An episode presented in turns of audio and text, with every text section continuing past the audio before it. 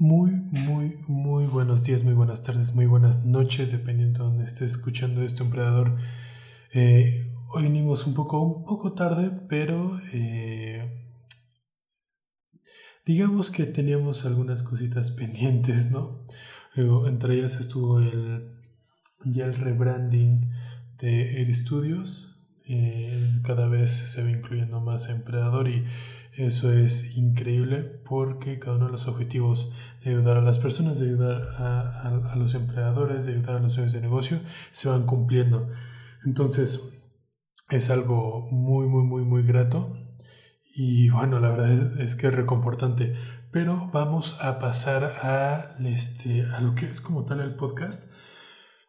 Nada más que vamos a hacer un, un este, Vamos a parar un momento para decir que BlackRock, una empresa, un fondo de inversiones, eh, anunció su participación en Bitcoin. Estamos hablando de que Bitcoin ya pasó los 50 mil dólares o el millón de pesos. Es algo interesante, pero también es algo que, que no me genera la confianza total a mí en lo personal. ¿Y por qué?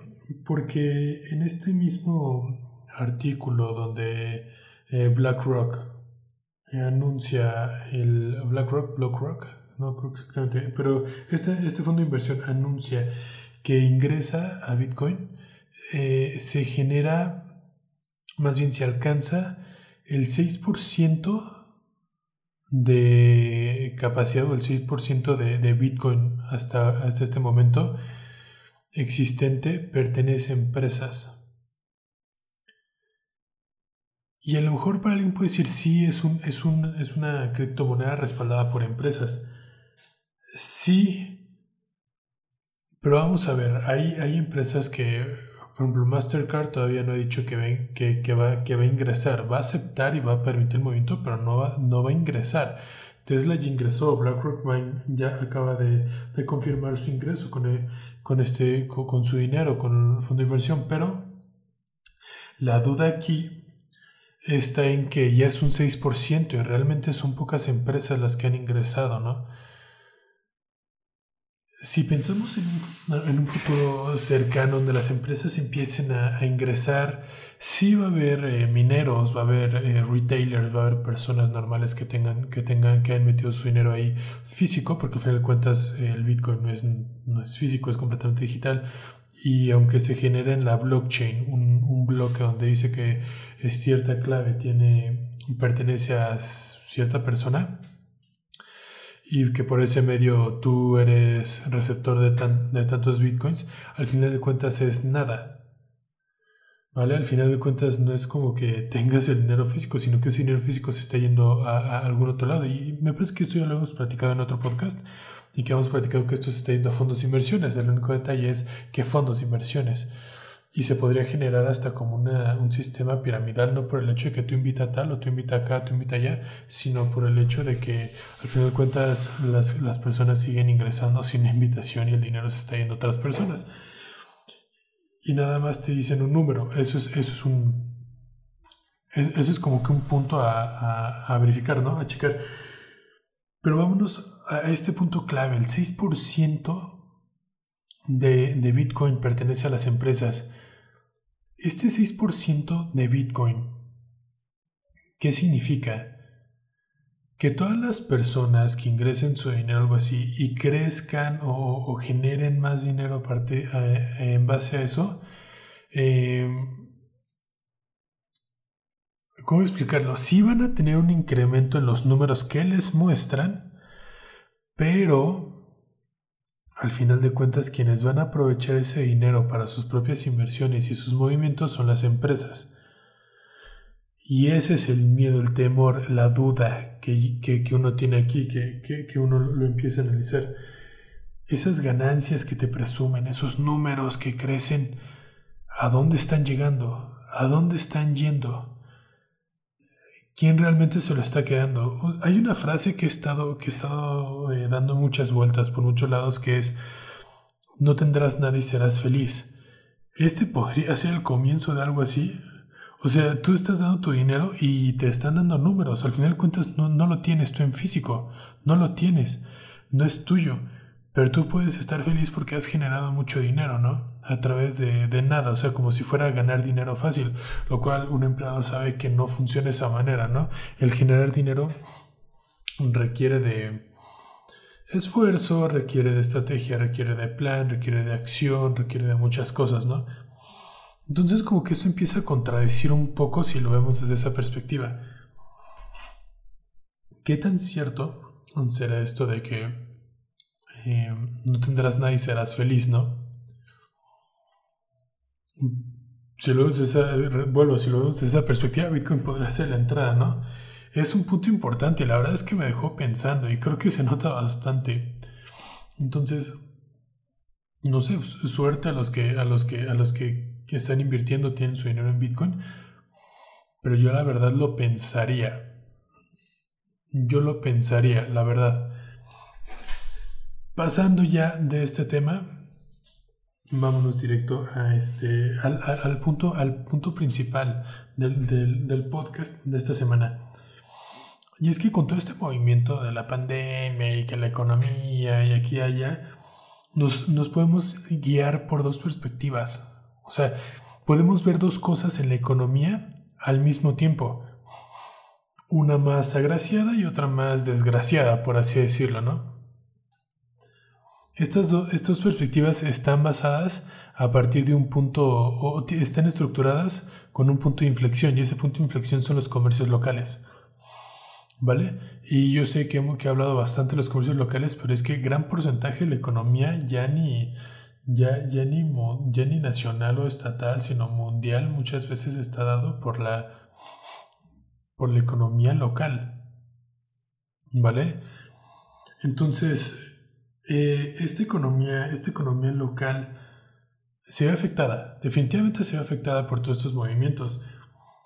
Pero hubo una economía que se, vino, que se vio beneficiada, que fue la economía global. O sea, las personas que estaban con negocios globalizados, con negocios automatizados, con negocios que estaban siendo apoyados por las tecnologías, se vieron beneficiados de una manera muy, muy, muy, muy, muy fuerte en este año y medio que llevamos, ¿no? De, de aventura covidiana, así se lo podría decir. Entonces, son dos perspectivas. Una, un desbalance, por así decirlo. Si lo vemos como un sube y baja, como un columpio, definitivamente está inclinado y está inclinadísimo, ¿no?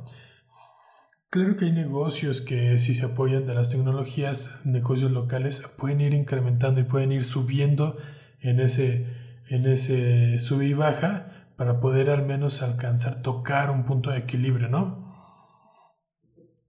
que creo que sería el objetivo que cada comercio local debería tener. Pero, este, aquí nos damos cuenta de un problema. Y es que el problema para que, de que muchos negocios locales estén cerrando, muchos negocios locales estén aquí este, preocupándose y que la familia que aquí haya, no es la pandemia. No es la contingencia esta contingencia, esta pandemia, este virus es una es un granito de arena en esa balanza, ¿no? Es un, e, es un, es un motivador a que truene todo, pero no es la razón principal. Y creo que la razón principal está aquí en que los comercios locales únicamente eh, ven y trabajan, o sea, su visión, por eso hablaba mucho de visión en los, en los podcasts pasados, su visión, su venta, su esquema se basa en lo que algunos dicen dos cuadras. O, en otra palabra, local. ¿Vale? No están pensando más allá, no están creciendo esa visión, no están llevándolo un poco más adelante el negocio y creo que muchos negocios sí se podrían llevar. Por ejemplo, con este tema de los envíos, los sistemas impresos o sistemas de impresiones, sí podrían irse a su lugar o se podrían expandir de tal manera en que podrían ser nacionales o globales, manteniendo su propuesta de valor, ¿no? Ahora aquí hay un problema y es que eh, es este, eh, estamos hablando de que los comercios locales muchas veces son comercios físicos. Son, son comercios, son comercios físicos, son eh, basados en productos físicos. Sea comida, sea ropa, sea lo que sea, ¿no? Sin embargo, ya hemos visto a través de Amazon que a pesar de que son productos físicos, se puede globalizar. Entonces aquí el problema sigue siendo la visión de las personas, la visión, ¿por qué no lo están llevando de manera, de manera global? Y este es el problema en la vista de las dos cuadras, ¿no? En la visión de las dos cuadras. Ahora, ¿esto qué ocasiona? Y, ocasiona, y es, es lo, en lo que se centran eh, muchos dueños de negocio y me encantaría que no se centraran, sin embargo, esta vieja escuela donde tienes el plan de negocio y que tienes que buscar el local y tienes que pensar en dónde te va a ver más personas y quién sabe qué y aquí y allá y bla bla bla bla bla bla obligan a checar obligan a que las personas o educan a las personas para que vean esto. Y la propuesta a este, a este, a esto sería más bien desarrollar un emprendimiento desde un objetivo global y social, porque social no solo es a nivel local, no solo es a nivel nacional, sino es a nivel internacional. Como dicen, si tú tienes un problema y crees que es un problema muy íntimo, pues déjame decirte que ese problema lo tienen más personas de las que tú crees, o sea, no eres el único, no te creas tan especial, ¿no? Habrá quienes no les guste esa frase, pero creo que es muy cierta la frase. Este problema de la visión del crecimiento de negocios a partir de una mentalidad tradicional genera una batalla de commodities y es el problema en la que muchas personas están, ¿vale? Es, es, es, donde están enfocándose y aunque sabemos que gran parte del desarrollo de las personas es el enfoque, o sea, si quieres, si quieres incrementar algo, tienes que enfocarte. El enfoque es un casi como superpoder, ¿no? Del hombre. Pero cuando se enfocan en algo incorrecto, como en este caso la batalla de los commodities, empezamos a tener grandes problemas, empezamos a tener el problema de la visión, empezamos a tener la bronca de que eh, ahora yo le tengo que robar, de que la competencia, de que tengo que copiarle, de que aquí que allá, cuando no es necesario. Pero ¿qué es lo más fácil? ¿Echarle la culpa a los demás o echarle la culpa a uno, no? Es algo un poco polémico y a lo mejor si alguien lo está escuchando y tiene este sistema tradicional, este pensamiento tradicional, dices que este, de qué está hablando, este no sabe. Pues a lo mejor, pero pues hemos llevado en estudios negocios tradicionales a un punto donde se pueden globalizar sin ningún problema. Entonces creo que tenemos la suficiente autoridad para decirlo y para platicarlo. Aquí el asunto está en por qué las personas no quieren cambiar esa visión. Al estar en una batalla de commodities, o sea, a nadie le conviene. ¿Por qué? Porque el pastel se tiene que repartir entre varias personas. Y cuando se reparte entre varias personas, ya estás ahí como que, pues ahora me toca a mí y entra otro competidor y todo es lo mismo y al rato no hay diferenciación. Y de esto ya hemos hecho varios, varios blogs, pero uno en especial. Este blog lo pueden eh, ver en estudiosmexico.com, lo pueden leer, ahí está en el apartado de blogs. El de cómo, el de cómo trabajar contra tu competencia, cómo acabar con tu competencia, algo así, ¿no? Tiene que ver con la competencia. Y es esto, estas batallas de commodities y significa que seguimos trabajando en nichos, no en subnichos. Cuando uno descubre los subnichos empieza a entender hacia dónde se está moviendo el mundo. Em, empiezan ya a entrar los temas que de las eh, eh, audiencias, culturas, movimientos, tribus, etcétera, etcétera, etcétera. Si a ti, si tú que me estás escuchando, estos conceptos no los tienes bien manejados, te urge te urge, aún siendo dueño de negocio, no como marketer, como dueño de negocio, te urge avanzar 15 años de progreso en tu negocio, de mínimo. Estos conceptos se empezaron a ocupar desde hace muchísimo y se han trabajado demasiado. Muchas de las empresas que crecieron y que son globalizadas manejan estos conceptos de manera clara y precisa. Entonces, si no quieres seguir repartiendo el pastel, tienes que crear tu pastel. ¿Vale? ¿Cómo creas el pastel? Bueno, eso ya, eso ya es conocimiento de otro tipo, eso ya es, es conocimiento que únicamente lo checamos con los clientes de estudios, ¿vale? ¿Por qué? Pues porque obviamente es conocimiento que vale, es un conocimiento que vale sobre todo la experiencia. Pero el objetivo aquí es que tengas claro que si estás manejándote en un sistema tradicional, en un emprendimiento tradicional, no vas a llegar muy lejos. Y la verdad es que deseo que, que, que, tú que lo estás escuchando, tú como emprendedor o como persona que quiere entrar, que apenas esté entrando en esta, en esta, en esta audiencia, en esta tribu de emprendedores, tengas la claridad para poder seguir, ¿no? Tengas la claridad para poder avanzar, para poder eh, llevar tu negocio al siguiente nivel, o el, sea el que sea, el que tú tengas en mente, para que vendas más, para que te globalices, etcétera, etcétera. Entonces hay que tener claro esto.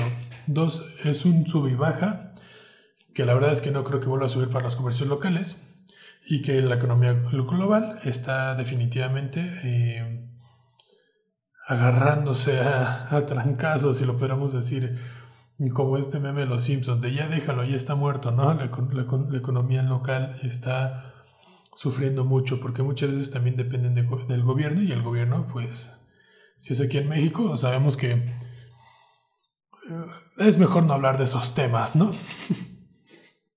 o no en, este, en, esta, en esta circunstancia. Entonces yo les recomiendo a todos los dueños de negocio que estén escuchando esto que dejen de pensar en términos tradicionales y locales y comiencen a pensar y educarse, porque esto lleva a una educación, no es de que seas un inculto, no es de que seas un este no sepas nada, no valga lo que sabes, sí vale lo que sabes, solo que el mundo actual no está recompensando eh, seguramente los conocimientos de emprendimiento que sabes, porque ya pasaron, ¿no? Eh, no por decir que pasaron de moda, sino porque simplemente eh, ya no trabajan, no son tan eficientes como uno pensaría. Entonces, hay que empezar a, a, reeducarnos, hay que empezar a escuchar más, por ejemplo, estos podcasts que ya llevamos varios, hay que analizarlos, hay que, hay que este, entender las segundas lecturas, hay que escuchar aprovechar este conocimiento que es gratuito, ¿no? Y sobre todo investigar, hay que hacer la tarea cada quien. Vamos a seguir viendo cómo, cómo, cómo nos va en el resto de la semana y en los inicios de la siguiente con todo este show de las criptomonedas que, que hemos hablado y pues para cerrar vamos a ver cómo nos, cómo nos va, ¿no? Eh, esperemos que todo esto vaya bien. Hice una pequeña encuesta en mi, en mi Instagram. A ver, déjenme abrirlo para, para decirles las, las estadísticas, a ver si no se me borraron. Bueno, hice, hice una encuesta donde Bitcoin y XRP eh, los ponía uno contra otro. Para quienes no sepan, Bitcoin es completamente china, XRP es americana. Y tomando en cuenta todos estos esquemas geopolíticos y temillas un poco más que hasta a lo mejor alguien podría decir conspiranoicos, eh, hice, hice, la pregunta, ¿cuál creen que sería el, el que eh, el que se convierta en el, el, revolucionador o la, la, criptomoneda que lleve el mundo de manera económica al siguiente nivel. Y el 80, 84% de las personas que votaron dijeron que Bitcoin y no XRP. Bueno, este, pues qué padre, como en todo Bitcoin. Vamos a ver cómo se comporta, vamos a ver eh, quiénes tuvieron razón, el 84% o el 16%. Vamos a ver en, los siguientes, en las siguientes semanas, siguientes meses. Y después hice otra encuesta como yo un poco más de, de risa, de troll. Y eh, les puse si Bitcoin o Dogecoin, la criptomoneda meme. Y el 36% dijo que Dogecoin, o sea, son los trolls completos. Porque la moneda está basada en eso, no en trolls, en meme, en todo el show. Sí tuvo su intervención Elon Musk, pero aún así dijo Elon Musk, voy a comprar este, Dotcoins. Todo subió y después eh, compró Bitcoin, ¿no? Y ahí los dejó aventados a los de Dotcoin. Pobre gente, nada más los subieron un dólar y ahí se ven ya, gracias, ¿no? Entonces, este... Eh, también aquí volvió a ganar Bitcoin. Pero bueno, aquí hubo una, una, una muestra de trolls, ¿no? Eh, ¿Dónde hice esa, esa, encuesta? La hice en arroba Juan Diego VGS en Instagram, en mi, en mi Instagram personal. Porque hay un poco más de audiencia ¿no? que, que en Empredador y que, y que en, en Studios. Y no son temas que se tocan como tal en Studios. Entonces, creo que fue el lugar óptimo para hacer la pregunta. Si, no, si aún no me sigues, eh, sígueme y ahí vamos a estar posteando algunas cositas ahí, aparte de que te puede dar hambre con algunas fotos que hay. Pues ya vamos, ahora sí vamos cerrando esto. El que, el que mucho se despide no se quiere ir, ¿verdad? Vamos a ir eh, cerrando esto. Muchas gracias por eh, haber escuchado este podcast. Iniciamos un poco analíticos porque la verdad es de pensarlo. Estamos hablando de tu dinero, de la economía global y de qué es lo que está sucediendo, cómo nos movemos como empleadores y cómo nos preparamos. Porque esa es la parte fundamental para cualquier estrategia, cómo nos vamos a preparar. Entonces, eh, todo, poquito más. Creo que debo dejar de decir entonces.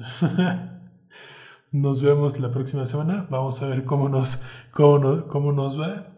Y eh, feliz, feliz fin de semana, feliz mitad de semana y feliz inicio de la siguiente. Que estés muy bien, cuídate mucho, cuida a tu familia, cuida a los tuyos. Nos vemos pronto.